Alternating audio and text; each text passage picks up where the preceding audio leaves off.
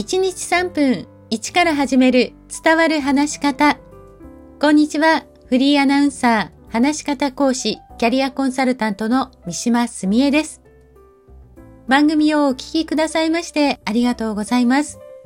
なんと今回で130回目の配信です。三日坊主の私がこんなにも続けていられるなんてびっくりです。まあでもこうやって続けていられるのはお聞きくださっているあなたのおかげです。本当にありがとうございます。これからですね、実践を視野に入れたオンラインの座談会やトレーニングを考えています。近々番組内でご案内いたしますので、もしよろしければその時はご参加いただけると嬉しいです。さて、シリーズの第3弾は、人間関係に役立つインタビューのスキルと題して、私の経験談を含めてお話ししています。前回、話を聞くのが苦手だった私が、聞く態度の中から5つご紹介しました。実はご紹介した5つというのは、私が聞き方を気をつけていった順番なんです。今回はその中でも最初に気をつけた1、細かな動きをしないこと、これについてお話ししていきます。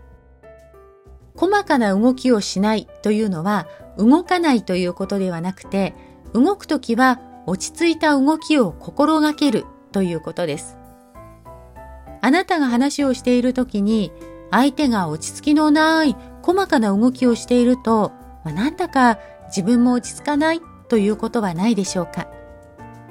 この細かな動きというのは特に手に出やすいんです。そしてこれは聞いている時だけではなくて自分が話している時も同じように出ています。ちょっとあなたも自分のことを思い出してみてください。例えば指をくるくる動かしたり自分の手で、まあ、一方の自分の手をさすったり髪や顔など他の場所を触っていたりします。まあ、こういう動作というのは不安や緊張などを表していて、それを同じように相手も感じてしまうんです。ちなみに言いづらいことがあると手で口を隠したり、嘘をついている時は鼻を触るなんていう仕草もあります。自分の動きもそうですが、相手の動きをちょっと意識すると相手の心の状態を感じながら向き合うことができます。ではどうすれば改善するのか次回はその他の聞く態度と合わせて一緒に考えていきましょう。今日もお聞きくださいましてありがとうございました。